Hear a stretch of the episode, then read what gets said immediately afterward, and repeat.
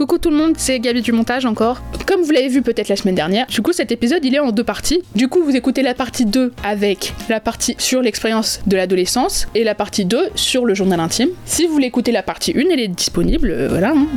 Et sur ce, je vous laisse l'épisode. Bisous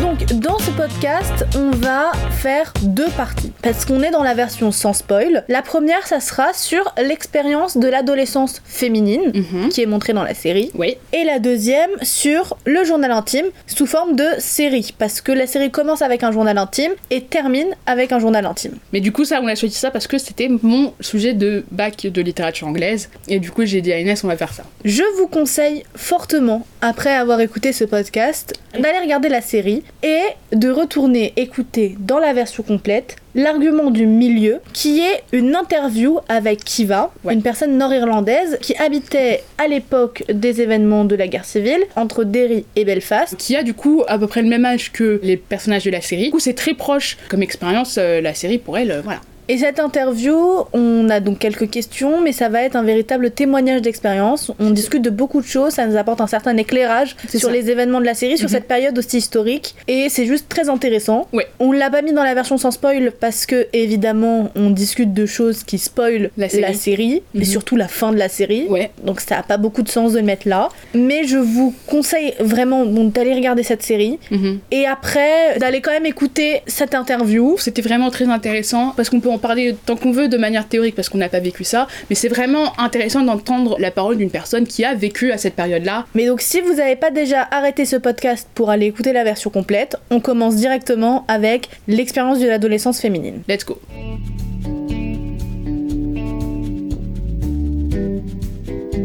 Ok alors on reprend avec la première partie sur l'expérience de l'adolescence féminine. Déjà, je pense qu'il faut noter que la série est écrite par une, une Lisa femme. McGee, Du coup, c'est une série qui est plutôt autobiographique sur euh, sa vie en fait. parce euh, qu'elle habitait à Derry aussi à l'époque. que, euh, voilà, c'est vraiment un peu genre son adolescence qu'elle est en train de représenter. Ouais. Et du coup, elle fait un self-insert dans la série, mais avec humour, parce qu'il est pas très flatteur. Parce que du coup, Erin, c'est un peu elle. Elle a plein de défauts, Erin. hein. C'est pas quand tu regardes une série que. Pas Elena Gilbert, le personnage principal, qui est insupportable, mais qui dans la série est vue comme parfaite. Mhm. Dans la série, elle est vue comme insupportable, et donc à l'écran, elle est vue comme touchante. Après, ils sont un peu tous vus comme touchants. Oui. Mais dans le sens où elle est pas en mode ah, comme c'est mon self-insert, elle est trop intelligente, tout le monde l'aime, etc. Non, elle Non. le fait vraiment Elle est un peu teubée, hein. Elle a la grosse tête, euh, des choses comme ça. Mais du coup, Et la série commence, s'ouvre avec elle et se termine avec elle. voilà, mais c'est le elle un peu le personnage principal Voilà. du coup. Donc c'est un peu elle qui représente du coup Lisa Maki parce qu'on reconnaît des éléments de sa vie dans la vie d'Erin, genre euh, les parents de Erin sont basés sur ses parents à elle, euh, son grand-père Granddad Joe est aussi basé sur euh, son grand-père à elle, le fait qu'elle aime beaucoup regarder euh, Murder She Wrote comme moi. C'est aussi basé sur sa vie à elle. Donc voilà, on... Arabesque, on va vous en parler bientôt en plus. Oui, je suis désolée. Pas moi. J'ai Mm. hâte de découvrir cette série avec vous. Ok. Voilà, non, parce que j'en parle souvent. euh, voilà, encore une fois, comme j'ai dit dans la présentation, si vous l'avez écouté, j'ai des goûts de mamie. Euh, même si ma grand-mère, elle- même pour elle, elle regarde pas. Mais voilà, c'est une très bonne série, je vous la conseille. elle est très courte en plus. deux salles, deux ambiances. C'est euh, la salle de la maison de retraite. c'est ça. Et du coup, donc, toute la série suit un certain caractère autobiographique.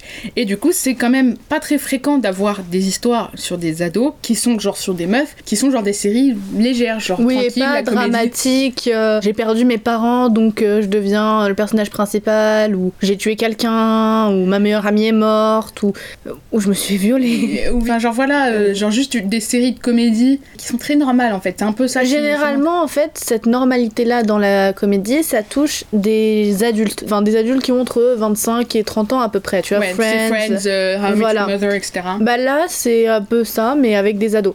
Et ça veut pas dire que c'est la première fois hein, euh, de That 70 Ah oui. Show, euh, c'est aussi euh, Des des, ados. ados. Quoi d'autre? Freaks and Geeks? Fiction Geek, c'est des ados aussi, mais du coup c'est un peu plus. C'est pas vraiment une comédie, mais ouais. Ah ouais? Enfin, en même oui un peu, mais c'est très dramatique quand même comme série. ah. Genre ils ont beaucoup de problèmes.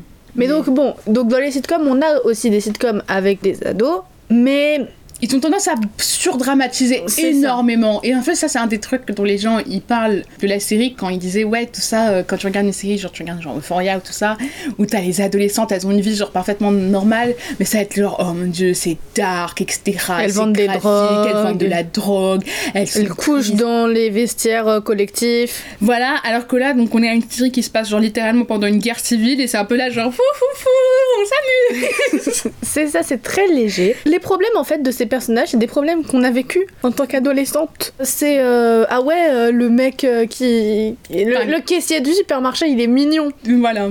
Ah, c'est des petits trucs comme ça de euh, ah ouais, euh, je me suis disputée avec ma meilleure amie. C'est ça. Oh non, il y a les examens qui arrivent. Voilà. Euh, mes parents veulent pas m'acheter une nouvelle robe. C'est très euh, tranche de vie. euh, C'est voilà. très banal. Mais ça veut pas dire que la légèreté doit être confondue avec une absence totale de tragédie. C'est ça. Bon, déjà parce qu'on est au cœur d'une guerre civile, qu'on vous a ça. détaillé. Mais au-delà de ça, il y a des moments tristes. Parce que c'est ça qu'il y a dans C'est une ça. vie. Il n'y a pas que des moments heureux. euh, Enfin, c'est assez lourd, etc. Et en fait, j'aimerais pouvoir vous expliquer exactement, mais je pense que c'est des moments qui valent la peine d'être découverts. Ouais. Il y a des moments très tristes, et je pense que ce qui est d'ailleurs très intéressant, c'est dans la série, il y a des juxtapositions entre les moments très heureux et des moments très tristes, Ouais. notamment la fin de la saison 1 qui est bluffante. C'est une masterclass de télévision. Je- euh, Enfin, vraiment, regardez ce, ces dix dernières, mi- enfin, pas dix dernières minutes, ces cinq dernières minutes. Ouais. Il y a du génie dans la réalisation, dans l'écriture. C'est exceptionnellement bien fait. Au niveau, enfin, c'est vraiment au niveau de l'émotion. C'est pas genre une masterclass, genre au niveau technique, ils sortent un drone. Et... Non, non, non, non. C'est vraiment au, au niveau de l'émotion qui est représentée à l'écran. C'est vrai, c'est vraiment là où c'est non, mais très la- fort. et puis la technicité de l'écriture, en fait, avoir pensé à, ça, Mhm. c'est Au niveau du un, montage c'est un coup de génie. Et je, je pèse mes mots, Mhm. d'accord? Et ça se reproduit à la fin de la saison 2. Ouais. Alors, pour être honnête, c'est un peu moins fort. À la fin de la saison 2, je Parce que trouve. c'est une autre ambiance en fait. C'est ça. Et puis la fin de la saison 3 aussi, c'est quelque chose. Bon, c'est aussi beaucoup, beaucoup d'émotions, mais c'est très différent. Ouais. Mais cette série, elle marche vraiment dans l'équilibre entre les moments pesants Mhm. de la guerre civile et les joies du quotidien. Ouais. Et on voit ça, donc vraiment, donc on a dit dans ces deux épisodes finaux, l'épisode 6 de la saison 1 et l'épisode 6 de la saison 2, Ouais. mais on le voit aussi dans toute la série. Et c'est quelque chose qui est, qui est magique à l'écran. Et quand, quand on parle d'amour de la télévision, c'est de ça en fait dont on vous parle. C'est un truc qui, pour moi, Mhm. ça, ça ne, se- ne peut pas être fait dans un film au cinéma. Totalement d'accord, parce que je pense qu'en fait, l'attachement que t'as pour ce type de personnage, le fait que tu peux suivre une histoire dont en fait, euh, enfin, ça n'a pas grande conséquence. Enfin, genre, euh, dans la plupart des épisodes, c'est pas genre, euh, genre un grand drame, etc. Genre, c'est des, c'est des petites histoires. Mais la façon dont ton attachement pour les personnages se développe et continue à travers la série, je pense que c'est très très unique à la télévision. Genre, tu reviens toutes les semaines pour voir euh, 5 ados faire les idiots à la télé, quoi. Et même ça dure que 25 minutes. hein. C'est pas une question de temps passé. la façon dont les personnages sont écrits, très, bah, comme on dit, c'est très banal, et du coup, il y a des personnages très reconnaissables, des personnalités très reconnaissables, et du coup, tu vas un peu avoir l'impression que toi aussi, t'es une Derry Girl en fait. C'est ça. Et aussi, je pense que c'est le rythme euh, d'une série, le rythme de la télévision, qui est très Mhm. différent dans le rythme d'un film, pour euh, des contraintes techniques et puis aussi d'histoire en fait. Oui. Un film, on passerait un très moment devant un film s'il était rythmé comme une série, Ouais. et on passe de très mauvais moments devant les séries qui sont rythmées comme des films. Stranger Things. Falcon and the Winter Soldier. Mhm. Stranger Things, oui. Mais donc, c'est juste ça marche pas. Mais quand Ouais. une série, elle accepte le fait d'être une série, Mhm. et qu'elle accepte que pour moi une série euh, je sais qu'il y a des c'est pas un débat mais c'est mal vu quand on est cinéphile de dire qu'on aime bien les séries parce que la télé c'est vu comme un art un peu moins bien Moi maintenant, parce que du coup, il y a des grandes séries, enfin, genre, y a- y a- les cinéphiles, ils vont pas te mal te regarder, c'est dit comme euh, Game of Thrones ou Breaking Bad Oui. ou quoi que ce soit, mais de base, surtout les sitcoms Voilà, en fait c'est un peu, il y, a un- il y a un moment, où- mais du coup comme j'ai dit ça a changé maintenant, où du coup la série c'est un peu genre l'art euh, de, de la plèbe quoi. Pour le truc moins bien où genre tu t'amuses mais ça veut rien dire. et puis c'est la ménagère en fait euh, qui après euh, sa journée regarde les feux de l'amour c'est ça. et donc elle a pas elle a pas très bon goût en fait elle elle regarde ça parce que son Elle a- quotidien c'est de faire la cuisine et le ménage et elle se fait chier dans sa vie elle a besoin de drama et voilà Voilà. Euh, ce qui est pas vrai déjà c'est très misogyne d'avoir cette vision de la vie Oui, le public visé pour les séries c'était un peu genre euh, du coup la femme au foyer euh, de 50 ans et donc ça a changé. Ça c'est un peu à part de, de ce qu'on va dire, mais je pense qu'il y a eu un moment, il y a eu une évolution par rapport à comment les séries elles sont vues, ou même les séries qui étaient sorties avant. Bah en fait maintenant que des hommes les aiment bien, c'est considéré comme des grandes séries. Genre par exemple quand la série originale de Star Trek elle sortait, c'était un peu considéré comme genre un, un feuilleton de l'espace, mais c'était genre les femmes et les enfants qui regardaient ça ça et que t'avais Captain Kirk euh, qui se mettait torse nu et que ah, ah, ah, c'était genre les, les, les pauvres meufs qui regardaient ça alors que maintenant c'est genre un des trucs où genre les mecs qui vont faire t'es une fille et t'aimes Star Trek bah c'est qui Spock? T'arrives à faire le truc. Comment est-ce qu'on dit bonjour en Klingon? Voilà et du coup il y a eu un Comment on dit shift je sais pas moi j'ai jamais regardé Star Trek On demandera à Inès. on demandera à Inès, oui, Inès devrait savoir. Mais du coup, il y a eu un shift à un moment où c'est devenu genre acceptable et même euh, reconnu de regarder des séries télé quand les hommes ont commencé à les regarder. C'est des séries télé qui sont reconnues pour leur violence extrême. Ouais. Notamment Game of Thrones, Westworld aussi, par exemple, Mhm. qui sont des grandes séries. Euh, mais c'est pas des séries qui sont tournées vers le public féminin. Au contraire, les personnages femmes dans ces séries-là sont généralement abusés et, et très maltraités. hein. Ouais. Après, ça évolue un petit peu, voilà. Mais c'est mal vu. Derry Mhm. Girl, c'est pas une des séries que les gens qui seraient visés dans ces grandes séries-là. Mais c'est une très grande série. Ouais.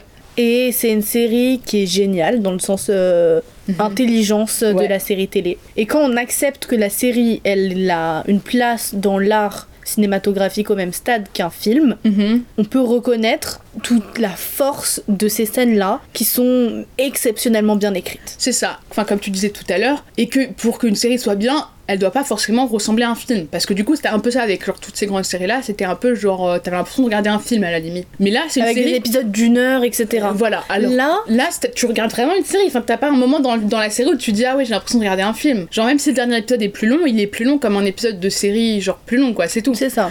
Et du coup, de ce point de vue-là, on a une série qui est vraiment une pure série, mais qui le fait tellement bien où tu montres que ouais, on peut faire de l'art avec une série qui est une série. Et les 25 minutes, elles sont rentabilisées hein, par épisode. hein. Oui. T'en as pour euh, ton temps. Tu passes 25 minutes où tu rigoles, où tu ressens, où t'es vraiment dedans. C'est c'est très court, mais c'est très très très bien rythmé. Ouais. Et du coup, par rapport à l'écriture des personnages, euh, pour en revenir un peu à enfin, le titre de la partie, du coup, comme je disais, c'est des personnages auxquels on peut relate. Voilà, même si on n'est pas des adolescentes en Irlande du Nord dans les années 90, tu peux faire ah oui, ça, euh, je connais une meuf qui est comme Erin, je connais une meuf qui est comme Michelle, je connais une meuf qui est comme Claire, tout ça, même si leurs traits sont extrêmement exagérés pour la comédie, c'est quand même des gens que tu reconnais Qui totalement. reste très humaine. C'est ça, elles sont très humaines. Et, et c'est pour ça où c'est vraiment très fort au niveau de, de l'émotion. Et, c'est des personnages qu'on voit pas souvent non plus. Ouais, En fait, des adolescentes qui sont tellement adolescentes sans se prétendre autre chose. Ouais, ce qui est ironique parce que du coup, la moitié des actrices sont Ont 30 genre ans, genre. 30 ans, genre. Mais euh, en fait, ça me gêne pas autant parce que, genre, généralement, quand tu vois ça dans les séries, c'est parce qu'ils veulent sexualiser les personnages, surtout les, les femmes. Et Genre élite. élite, ouais. Et du coup, t'es un peu là, genre. oh. parce qu'on est là, genre, ok, déjà, ils veulent nous faire croire que c'est des adolescents de 16 ans quand tu vois clairement que la personne, euh, c'est bon, là, elle a, elle a un foyer, elle a des enfants. euh, C'est ça, elle a une carte au Seigneur pour au musée. Mais là, du coup, 'fin, c'est pas du tout un problème pour moi, surtout que, comme on dit, elles sont pas du tout genre sursexualisées, etc. Ah Et du coup, je pense qu'en fait, pour moi, le côté bénéfique d'avoir des actrices qui sont un peu plus vieilles, je pense que elles ont juste un peu moins honte de se moquer d'elles-mêmes en adolescente. Je pense que c'est un, un peu plus difficile Parce pour une adolescente qui est encore dans cette période-là. Et puis c'est des adolescentes dans le côté, euh, sont gênantes, elles se prennent pas au sérieux, Oui. elles sont silly goofy. et elles sont, elles sont cringe, vraiment. Enfin, je veux dire, mais c'est mes filles en fait. mais oui, mais c'est, mais c'est, oui, je suis d'accord, c'est et on filles. les voit et on reconnaît. Et, et nous aussi, on aurait tout fait pour éviter d'aller passer un contrôle un mardi matin. Voilà. Euh, tu vois, nous aussi, on, on aurait suranalysé euh, le merci du caissier qui te tendait des trucs au supermarché. Euh, Enfin, c'est, très. Nous aussi, on aurait pleuré après une petite dispute avec notre meilleur ami. voilà, c'est des on inquiétudes d'adolescents. montagne du fait de pas pouvoir aller à un voyage scolaire. C'est des petits trucs Mhm. qui sont souvent mis de côté par les adultes. On dit, oh, c'est bon, c'est rien. Ouais. Et c'est vrai que c'est rien, mais à ce moment-là de ta vie, c'est tout, parce Ouais, que c'est c'est tout ça. ce que tu connais. Et dans la série, c'est tellement ça, et elles ont pas honte de le montrer, elles ont pas honte d'être des vraies adolescentes. Ouais. Jusqu'au bout du ridicule. Elle le joue vraiment très bien. Je trouve, que, je trouve que le jeu dans la série est très bien. Oui, je suis d'accord. Parce que ça aussi, c'est un trop de chose. Genre, euh, au niveau du scénario, on en parle, mais je pense au niveau de l'acting, c'est vraiment très bien. Le euh, rythme comique, la manière dont les répliques sont délivrées, il y a vraiment quelque chose. Oui. C'est un 10 sur 10. Voilà, c'est tout. Genre, encore une fois, on parle pas que de mauvaises choses sur ce podcast. Et pas que juste des choses qui sont un peu litigieuses. Alors là, je pense vraiment une très bonne série. Et, Et je pense que, pour le réalisateur de Parasite, si vous dépassez les accents qui peuvent vous sembler un petit peu bizarres, Et franchement, je les trouve même pas si bizarres. Moi, je ça. trouve qu'on comprend très bien. Mais si vous dépassez cette petite barrière de langage qui sont les accents et l'argot, et juste mettez les sous-titres en français en fait. Si vous avez vraiment du mal, vous allez découvrir une pépite. Je suis bien d'accord. Je pense qu'il y a vraiment une honnêteté de la part de la scénariste, du coup, Lisa Maggie de la série, et des actrices, où elles reconnaissent le ridicule dans leur comportement, genre en s'en moquant, mais sans euh, pas se moquer d'une manière misogyne. Et c'est là, en fait, où je pense qu'il y a quelque chose de très bien dans le fait que, enfin, ce qu'on a dit avant, on a un groupe de meufs, ça aussi c'est très rare. Généralement, on est avec genre deux meufs et deux mecs pour faire genre, euh, on La va pas mettre les gens en couple. Oui, aussi. Et même des séries qui sont pour des femmes, avec des femmes en personnage principal, style euh, Gossip Girl ou trucs comme ça, c'est souvent juste pour parler genre de leurs histoires d'amour avec les mecs, tout ça. Et là, même si ça parle genre de leurs histoires d'amour, c'est pas qu'ils passent pas leur temps à parler de mecs. euh, L'histoire, elle est pas juste elles qui sont en train de tomber amoureuses d'un mec et leur histoire d'amour avec un mec. C'est ça. et puis comme on a dit, du coup, c'est quatre meufs et un mec, le groupe d'amis. C'est pas euh, le mec qui va se les taper toutes. Hein. On Voilà. est- On n'est pas dans Gossip Girl. Mais Gossip Girl est dans la liste. Et. Mais du coup, c'est pas une série comme ça. euh, Voilà, genre c'est vraiment une série qui va prendre le temps avec ses personnages féminins, qui va aussi présenter des personnages féminins différents. Et là aussi, c'est quelque chose qui est pas assez régulier parce qu'en fait, souvent, il va y avoir, s'il y a des personnages féminins, elles vont aussi être un peu genre en compétition. Aussi, on dit que c'est des adolescentes, mais c'est pas aussi exactement le même type d'adolescente. Enfin, je veux dire, il y a de la diversité là-dedans en fait. Chaque personnage est différent et elles ont tout en commun le fait que ça soit des jeunes filles. Et c'est ça qui fait que voilà, c'est pour ça que c'est l'expérience de l'adolescente. Mais on peut tous se sentir représentés dans au moins une des quatre. Ouais, c'est un peu genre, euh, t'es laquelle des Totally Spies quoi. Exactement. T'es laquelle des Totally Spies? Sam, même si je suis pas euh, rousse. Mm. Après, je suis le quota diversité, techniquement, je suis Alex, mais au niveau personnalité, je pense que je suis plus Sam. Chez les Derry Girls, je pense que je suis Claire, la meuf complètement anxieuse H24. voilà, je suis quelque part entre Erin et, et Claire. Toi, t'es quelle Total Spice et t'es quelle euh, Derry Girl Moi, je voulais être Clover quand j'étais petite, mais en réalité, j'étais plutôt Sam Ok. parce que j'étais l'intelligente. Euh, même si elles sont toutes. euh, Intelligente. ouais. Voilà. Et dans les Derry Girls, je dirais je suis entre Erin et Michel. J'aurais dit ça aussi. Ok, Et du coup, coup, qui est dites-nous en commentaire, vous êtes quelle Totally Spice et quelle Derry Girls Voilà. Et du coup, je pense que c'est vraiment là où genre tu as, enfin, tu t'attaches à tous les personnages. Il y a peut-être juste un personnage va faire c'est vraiment moi ça.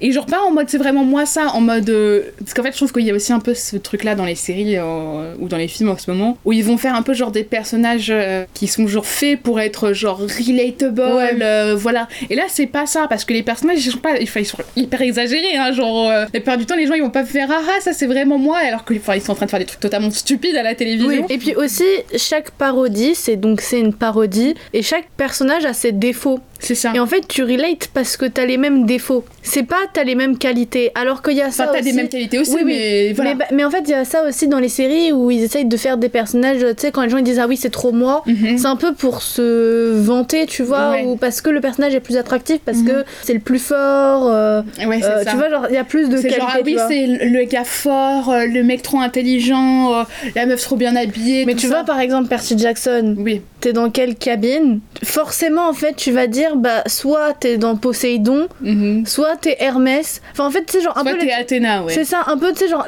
du coup, les trois principaux, Ouais. parce que tu veux être un personnage principal. ouais. J'ai pas de cabine, mais je serai chez Estia. Bravo. Moi, j'aime bien Aphrodite. Pas comment elle est écrite, Ricky Jordan, tu paieras pour tes Oui, c'est ça. C'est ça, moi, mon gros bif. Et j'aime bien, euh, enfin, tu vois, genre, euh, ouais. Moi, j'aime bien Aphrodite. Ok. C'est vraiment, il y, a un peu- il y a un peu de tout. Et finalement, euh, il faut de tout pour faire un monde. Pour- vous savez pourquoi on rigole? Parce que quand on préparait l'épisode, Gabrielle, elle a dit ça, genre, quand on disait, ouais, chaque parodie est différente et tout. Elle a dit, ouais, euh, il faut tout pour faire un monde. Et j'ai dit, ok, tu vas le dire absolument dans l'épisode. Parce que il est écrit spécifiquement dans les notes. c'est ça. Il faut de tout pour faire un monde. Cité, entre guillemets, tiré, Gabrielle. Et du coup, voilà, j'ai dû le redire. C'est une citation. On va mettre sa photo sur le compte Instagram avec la citation en bas. Avec ma- mon visage en C'est noir et un- blanc. exact. Inspirational quote. euh, il, faut, de tout pour faire un monde. Votez. Est-ce que celle-là ou celle de Margaret Thatcher, elle est meilleure Aussi, ce qui est réel par rapport à la, ben, la réalité, du coup, c'est le fait que t'essayes un peu d'être euh, à la fois individuel et dans le groupe. T'essayes de te faire une identité, genre à toi, mais en même temps, tu veux pas trop sortir du groupe. Et ça, on le voit genre dès le premier épisode. C'est ça, où elles savent pas si elles vont mettre une, euh, une veste, Veste en jean. jean, et où t'as Claire qui dit, parce qu'elle, elle avait mis sa veste en jean, mais personne d'autre en fait finalement, parce que ça, ça cassait un peu le dress code. Elle a dit non, euh, on avait dit qu'on les mettait, qu'on était des individuels euh, cette année et tout, mais je veux pas être individuelle toute seule. Voilà. Et puis en fait, c'est vraiment l'identité d'un groupe d'amis, Mhm. en fait, où On est, on est différentes. Ouais. De, de toutes les, tous les groupes d'amis, d'adolescentes vont vous dire on est différentes des autres Ouais, groupes on- d'amis, mais on est un groupe en fait. Ouais. On n'est pas différents tout seul. Et les gens à l'intérieur du groupe, c'est pas, aussi, elles sont pas toutes euh, pareilles. Enfin, genre, Oui. ça serait genre des clones. euh. genre, voilà, je veux dire, Inès et moi, on est dans un groupe de potes, euh, on est très différentes. Sinon, le podcast s'appellerait pas deux salles, deux ambiances, en fait. euh, serait réaliste. une tête de cheveux bouclés. C'est ça, ouais. J'espère que vous- tous mes potes qui m'ont jamais vu les cheveux détachés sont en train de- de- d'apprécier ce Faut mettre des likes là. Faut mettre des likes, faut, faut, faut télécharger euh, les épisodes, faire waouh Gabriel, même si à l'audio j'entends pas tes cheveux bouclés, je sais qu'ils sont là. On est un groupe, il y a énormément de similitudes mais aussi énormément de différences et c'est et c'est réaliste, je veux dire, euh, genre il y a des séries où parfois tu les regardes et tu te dis mais pourquoi est-ce que vous êtes potes en fait? Et là c'est pas trop une série où, où je me dis ça vraiment. Non. Et en plus de ça, dans la série, on nous rappelle que chaque personnage joue un rôle dans le groupe. Et c'est vraiment Derry Girls, C'est ça. dont James. Parce qu'on dit Derry Girls, mais c'est Derry Girls Ouais, plus mais- Boy, mais il- c'est une Derry Girl. Et ça, ça peut être vu, surtout dans la saison 2, dans la série, on fait des allusions à travers les épisodes, Mhm. où on nous rappelle bien que c'est un groupe qui vient ensemble. Ouais. Voilà, c'est tous des Derry Girls. Exactement. Du coup aussi, le groupe, donc, il se retrouve assez affecté dans la dernière saison, parce qu'il y a un personnage qui est manquant, et... euh, Il est pas mort, hein, juste pour être clair. Et vraiment, son absence, ça casse un peu le, la dynamique du groupe. Ouais, et c'est pas genre euh, du coup la série devient mauvaise, hein, mais c'est juste que ça se sent, l'absence se, Ouais. se ressent euh, dans certaines scènes euh, entre l'interaction entre les personnages, voilà. Je trouvais qu'il y avait beaucoup de profondeur dans tous les personnages, même si c'était des caricatures, du coup finalement c'est pas si profond que ça, mais c'est très profond la manière dont les caricatures sont faites, parce qu'on reconnaît vraiment quelque chose au niveau émotionnel et au niveau humain. Je suis d'accord. Et, du coup, ce qui est ironique du coup par rapport à ce qu'on disait au personnage féminin, c'est que du coup James, qui est un homme, c'est le seul homme du groupe, c'est lui qui a finalement le moins d'individualité. Alors que généralement, quand tu regardes une série, du coup, il va y avoir genre les meufs, ça va être le personnage le plus croc, généralement les femmes. Et du coup, là, c'est plus James qui est un peu genre lui, il est toujours avec le groupe, il est pas autant. Il a pas autant ses propres histoires en fait, il est, il est vraiment très lié au groupe. Et du coup, on a un peu genre Et ses propres histoires, elles sont quand même beaucoup liées au personnage du groupe. C'est ça, juste par rapport à son amitié avec les personnages. euh, Oui, parce que donc James, c'est le, donc le cousin de Michel. mhm. Et il est obligé d'aller à leur lycée euh, Oui, parce que c'est un garçon euh, anglais et qu'ils ont peur qu'il se fasse bully. c'est ça. Et donc euh, il a tous, donc beaucoup de ses histoires, c'est par rapport à sa cousine, parce que bah, c'est sa famille. Mais donc c'est quand même Michel. Et puis après, il y a des liens avec les autres personnages du groupe. Et on n'en dira pas plus, parce qu'il faut vraiment regarder la série. Voilà. Je suis désolée de vous punir comme ça. Ça met vraiment pas longtemps à regarder. Euh, vous avez qu'à regarder un résumé sur internet si vous voulez vraiment pas regarder, mais elle ça. mérite d'être vue. Exactement. Mais du coup, voilà, c'est un peu l'inversement du trope qu'on a avec les personnages féminins dans les séries, et ça c'était c'était bien. Genre parce que du coup, le James il perd pas de son importance pour ça. Enfin, genre euh, James il devient pas genre inutile, mais du coup c'est vraiment c'est lui le comic relief, du coup qui est, qui est généralement lié à un personnage qui va être marginalisé généralement. Du coup, si c'est pas une femme, c'est genre un personnage racisé ou c'est un personnage gros ou LGBTQIA+. Et du coup là c'est pas le cas, c'est genre vraiment c'est c'est totalement l'inverse. C'est genre on a un mec blanc cis hétéro qui est là Anglais en plus. et anglais. Et c'est lui le personnage marginalisé du coup parce qu'il est là. euh, Et ça change. Et c'est très drôle du coup. Et donc je pense qu'on a fait plus ou moins le tour là sur euh, cette première partie sur l'adolescence féminine. J'espère que on vous a plutôt bien vendu la série, qu'après cet épisode vous allez vraiment la regarder et aller écouter notre version complète. Mais sans plus attendre, on passe à notre deuxième argument sur Le euh, journal intime, sous forme de série c'est ça. et comme témoignage un peu de la guerre civile. C'est ça. Donc à tout de suite.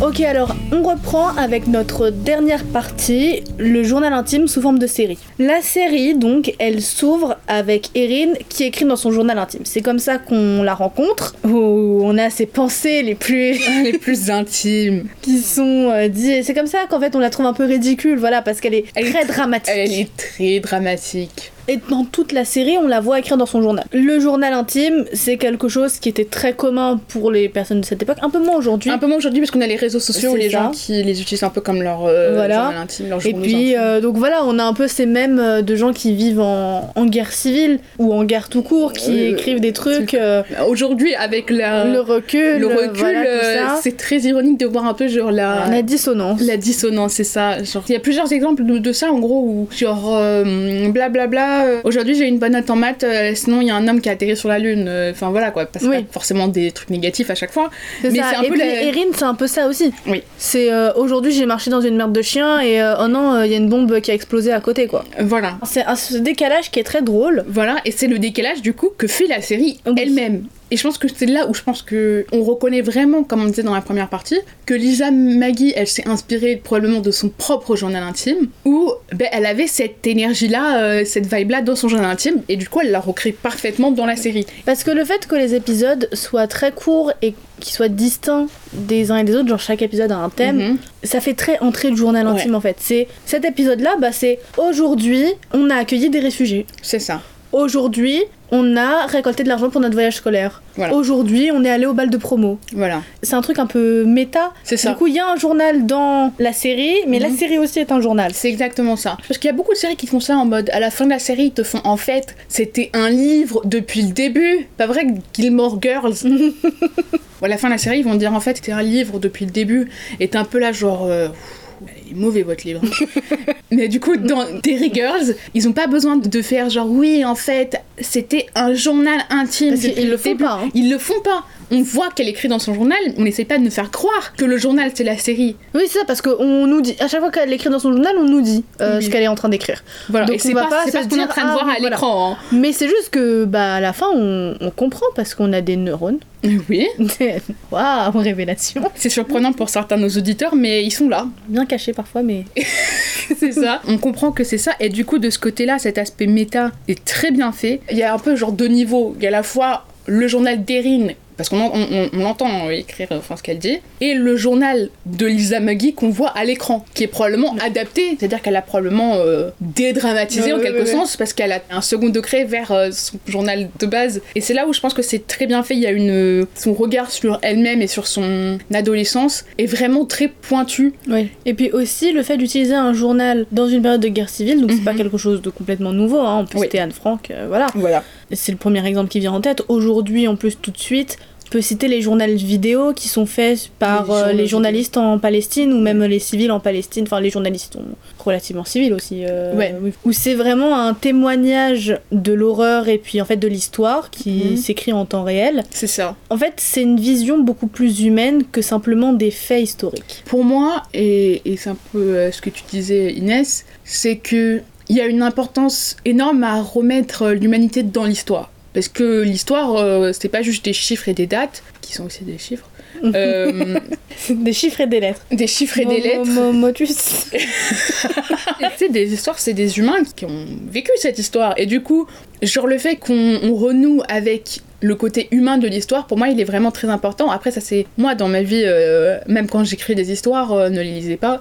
Le côté humain est très important pour moi quand je regarde un film, une série, ou quand je, lis un livre, ou que j'écris un livre, ou que j'écris un film ou une série. C'est très important pour moi, genre l'émotion, le côté vraiment euh, individuel dans le collectif historique parce que c'est important de voir ce que ça a coûté à l'humain en fait. Dans le côté banal de la vie quotidienne. Voilà, Pas juste dans la grandeur et la lourdeur des vies perdues. et c'est vraiment du côté quotidien où en fait le quotidien de l'horreur et c'est même pas que le quotidien de l'horreur et on le voit bien dans la série parce que du coup la série elle parle pas que des choses horribles et c'est là où on voit vraiment que on garde une part de notre humanité et une part de notre humanité c'est de trouver un peu de joie dans les Oui. petites choses ou les grandes Et il choses. y a un hein. côté de désensibilisation, à- parce que, enfin, tu dis c'est pas des choses horribles, mais on peut prendre un exemple dans le premier épisode Mhm. où, du coup, le pont est bloqué. Oui parce qu'il y a eu l'alerte à la bombe. C'est ça. C'est horrible. Enfin, Oui. je veux dire, c'est horrible. Mais les personnages, pour eux, c'est leur quotidien. Et où il y a cette forme de désensibilisation.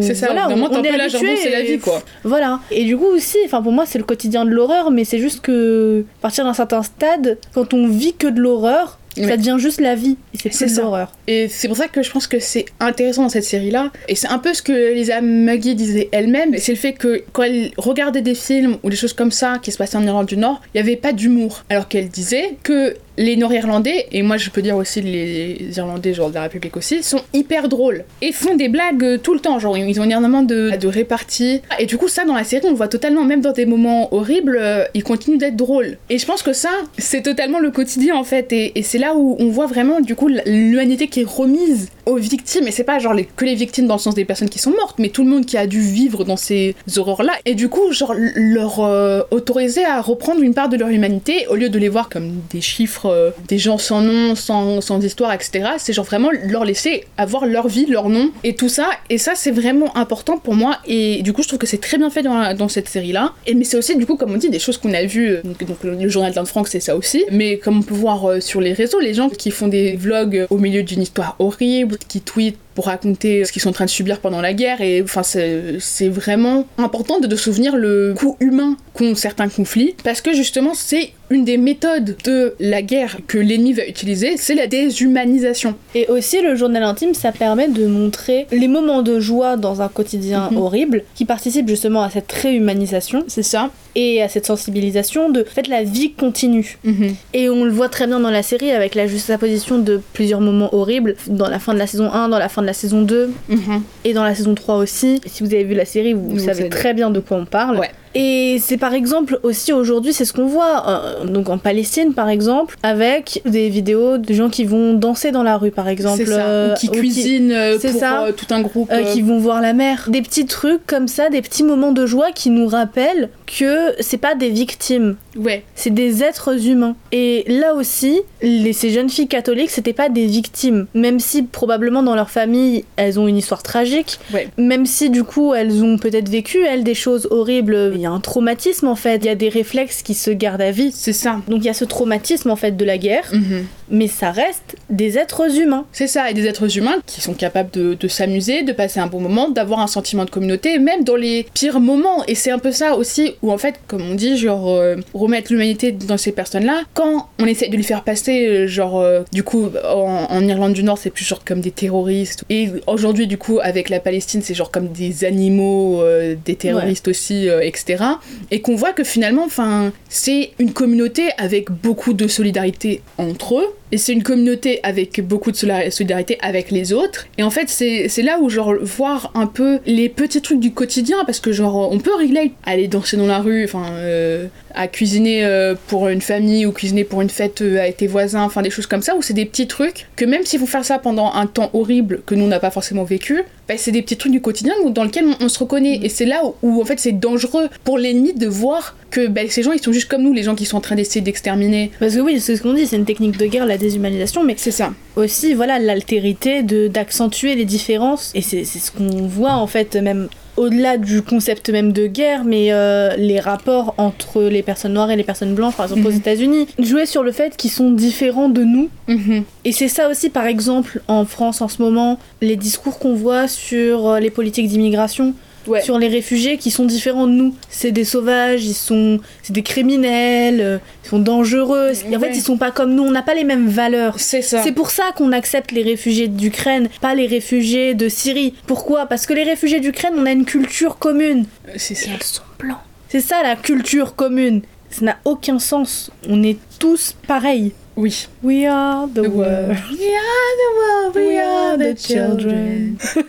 Non mais c'est c'est C'est exactement très niais, hein, mais c'est très vrai en fait. C'est très vrai en fait, c'est juste renouer avec genre le collectif euh, humain, genre c'est c'est juste genre c'est des êtres humains et on peut pas juste euh, genre marcher dessus euh, parce qu'on considère qu'ils sont en dessous de nous. Genre non en fait, c'est des êtres humains qui ont des expériences humaines comme nous tous, genre des expériences très différentes mais elles sont toutes humaines. On peut pas genre ignorer ça pour considérer que bah, finalement s'ils meurent pas notre problème quoi. La, pour cru- ça la que- cruauté passe par la déshumanisation. Et c'est pour ça que quand on vous dit que il y a seulement un ou deux ans que la population de l'Irlande s'est remise à son niveau d'il y a 200 ans, Mhm. c'est des mots qui ont un sens, qui ont une lourdeur, ça devrait vous toucher. Enfin, on dit pas ça juste parce que on est deux femmes racisées. Enfin, nos cœurs pleurent pour la Palestine parce que c'est des gens racisés aussi. Mhm. Enfin, je veux dire, euh, les Irlandais blancs euh, qui clamsaient parce qu'ils avaient pas à manger, c'est aussi affreux. Hein. Oui. Et donc, en fait, il y a l'histoire du monde Mhm.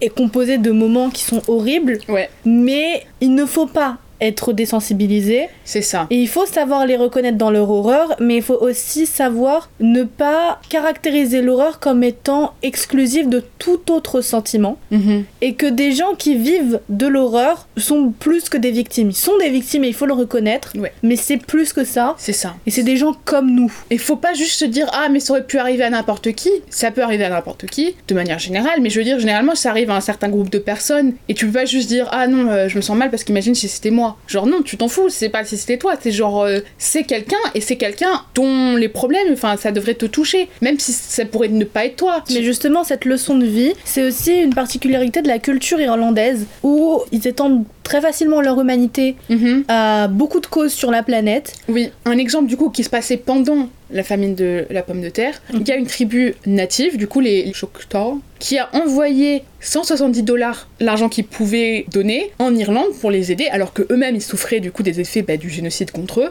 Et du coup, pendant le Covid, l'Irlande pour les repayer de cette aide symbolique, parce que oui, finalement, peut-être que ça les a pas beaucoup aidés, mais le sentiment est tellement fort, genre euh, entre personnes qui souffrent, on s'aide, que du coup, ils ont envoyé 1,8 million de dollars à cette tribu, euh, genre en, faisant une cagnotte euh, pour les remercier. De ça, euh, donc euh, 150 ans après, on est toujours solidaires en fait. Oui. Et du coup, il y a énormément ça avec la population euh, irlandaise de manière générale et avec tous les combats qu'il y a eu dans le monde. Du coup, les civil rights euh, aux États-Unis. aux États-Unis, du coup l'apartheid En Afrique du en Sud. Afrique du Sud, du coup la Palestine. C'est Mhm. pas quelque chose de, de récent, hein, c'est voilà. Et puis justement à Derry, il y a beaucoup de fresques en fait. à- Ouais, à Derry, c'est- culturel, voilà. Ils ont même fait une fresque du coup pour Derry Girls. Exactement. Et donc il y a une fresque aussi. euh, you are now entering free Palestine. Voilà, ils ont Euh, fait ça. Voilà, en témoignage de la solidarité entre la ville de Derry spécifiquement et la Palestine. C'est ça. Et du coup, il y a vraiment cet effort de solidarité là. Et c'est un peu ce qui va être créé en fait par cette euh, réhumanisation, genre un, un élan de solidarité pour des personnes pourtant très différentes finalement. Enfin, la culture irlandaise, elle est pas comme la culture américaine ou la culture sud-africaine ou la culture palestinienne.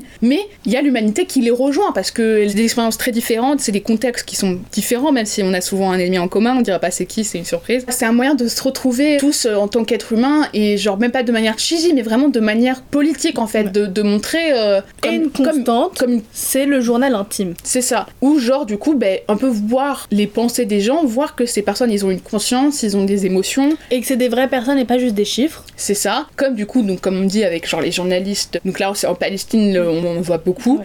où c'est vraiment important pour euh, les Palestiniens, du coup, d'être vus, en fait. C'est même pas juste d'être vus comme des bonnes personnes, mais juste d'être vus Et tout d'être entendu. d'être reconnu parce que c'est ça ça c'est une des grandes tactiques dans le conflit euh, israélo-palestinien c'est l'oubli en fait C'est pour Tant- ça qu'on voit aussi, il y a beaucoup de blackouts, d'électricité, d'internet. Parce qu'en fait, ils, ils comprennent que du coup, voir les témoignages, bah, ça marche contre eux en fait. Et, et à ce moment-là, du coup, on voit là le témoignage de la vie quotidienne des Derry Girls.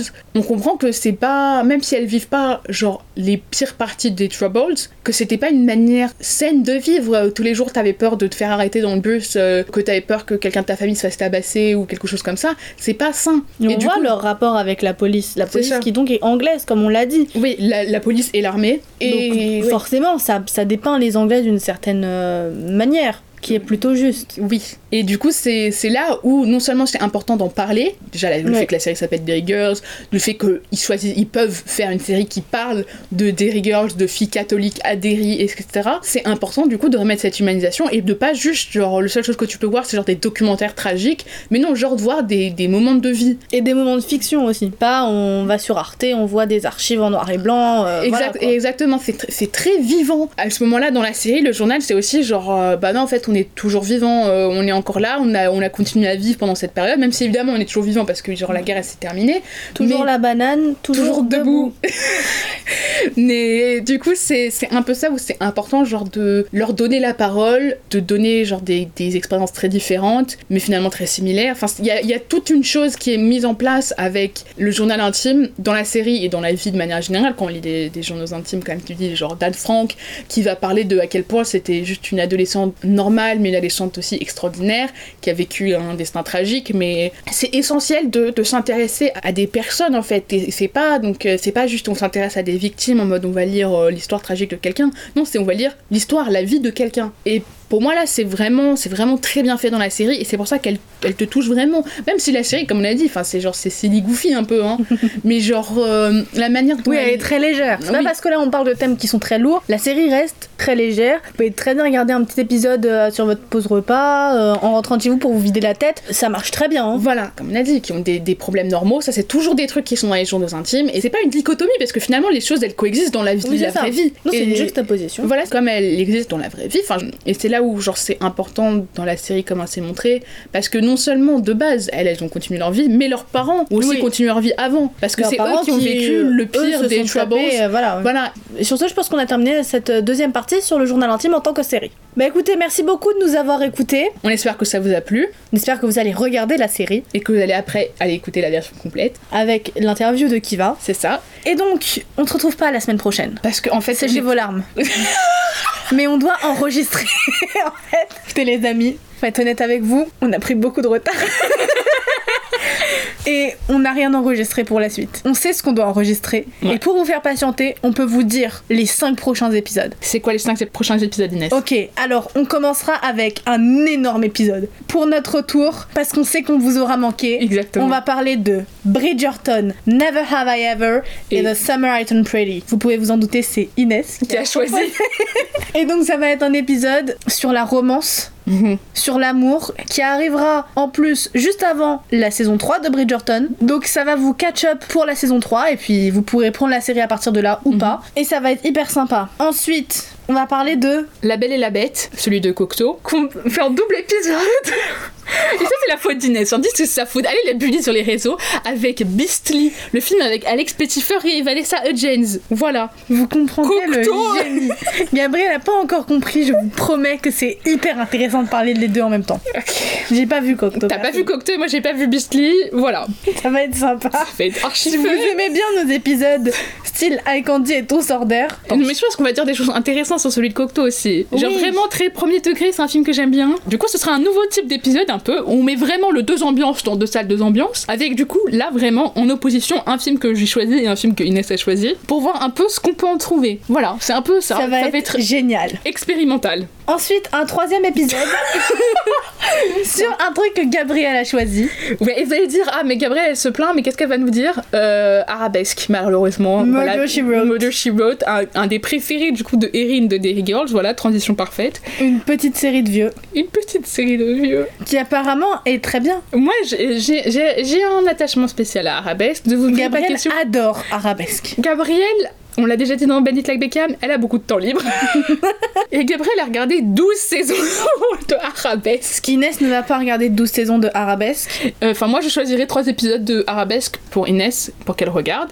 C'est une série que je conseille pas forcément, sauf si vous avez énormément de patience, mais elle est très drôle une fois que vous êtes exactement dans la vibe. Parce que la première fois que je l'ai regardée, j'avoue, je me suis endormie. Mais les fois d'après, la vraiment. vends extrêmement bien, Mais je te Gabriel. jure qu'elle est hilarante une fois que t'es dedans. Je te crois. Ensuite, on fait quoi? Ensuite, on passe sur un truc animé. On passe à Total, Total Drama Island, qui est un peu Colanta version animation. Ça va vous rappeler des souvenirs d'enfance si vous regardiez Télétoon. Mhm. Gabriel, ne regardez pas Télétoon. Gabriel ne connaît pas Total Drama Island. Hilarant, Ok, c'est trop drôle. ok, Et je pense qu'on va, ça va être un épisode où on n'apprendra pas grand chose, mais on va bien s'amuser. ok, très bien. Et ça va être bien parce que après, on attaquera du lourd, du très lourd. Et c'est le moment où on se mettra à dos tous les cinéphiles de France. Pas forcément. Et moi, j'ai des, choses bien à dire quand même. Ah, moi je sais pas. Bah, tu Je tu l'as pas, vu le film, moi j'ai un truc à dire. Je pense que là tout le monde sera d'accord pour dire qu'il y a un certain acteur dans le film que ne supporte pas, enfin que moi je supporte pas, et je le supporte pas dans le film, hein. mais voilà. Du coup, c'est quel film Inès? C'est la haine Parce avec Vincent Cassel. Contre qui j'ai la haine, effectivement. je vous prépare, du coup c'est lourd comme épisode, mais il y a beaucoup de choses à dire dessus, je pense. Voilà. Et donc tout un programme, Mhm. ce petit rollout de 5 prochains épisodes. Ouais. On espère que ça vous motive Voilà. dans cette longue attente, dans cet hiver Long et froid. et déprimant. Et on dit ça alors que le printemps commence. Mais on se retrouve bientôt. Vous pouvez nous suivre sur nos réseaux sociaux. On va profiter de cette petite pause pour euh, déjà pour en fait tourner les épisodes oui. Et puis pour créer un peu de contenu sur TikTok notamment. Ouais. Donc vous connaissez déjà, c'est dans la description. Mhm. Et sur Instagram, vous serez informé de notre grand retour. Exactement. Et on essaiera de, de faire des, des petits trucs cool aussi en attendant, genre des trucs qui prennent moins de temps que tourner et monter des épisodes. C'est ça. Et du coup, voilà, du coup, il y aurait quand même des choses, hein, on disparaît pas pendant 6 mois. euh, Ah oui, non, clairement, et certainement pas pendant 6 mois. Bridgerton saison 3, c'est en mai. voilà. Donc ça sera largement avant la saison 3 de Bridgerton. Voilà. Parce qu'on a une liste. et il faut qu'on avance parce que sinon on, compte, on sera encore sur notre liste en 2050. Je pense que 2050, c'est généreux. Je pense que le temps qu'on finisse notre liste, on sera âge approprié pour garder Arabesque. Mais c'est tout pour nous aujourd'hui. Et Adios. Adios. À jusqu'à après la pause. C'est ça. Vous allez nous manquer beaucoup. Bisous, bisous. Pissou. Surtout à toi, Emma.